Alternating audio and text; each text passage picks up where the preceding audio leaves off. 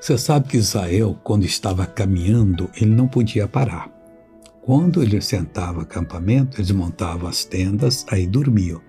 Mas uma vez que a, a nuvem do Senhor começou a andar, eles tinham que levantar acampamento e seguir, senão seriam abrasados pelo sol, ficariam sem a proteção de Deus.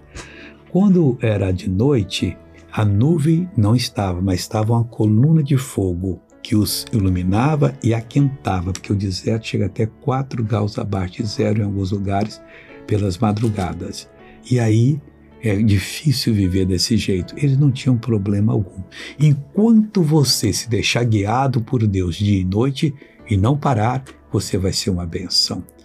Vamos orar agora, Pai. Estamos orando em nome de Jesus pelo teu povo que te busca, que não sai de casa sem ler a Bíblia e sem orar. Oh Deus, muito obrigado por esse programa tão pequeno, mas que dá a palavra e dá a direção certa.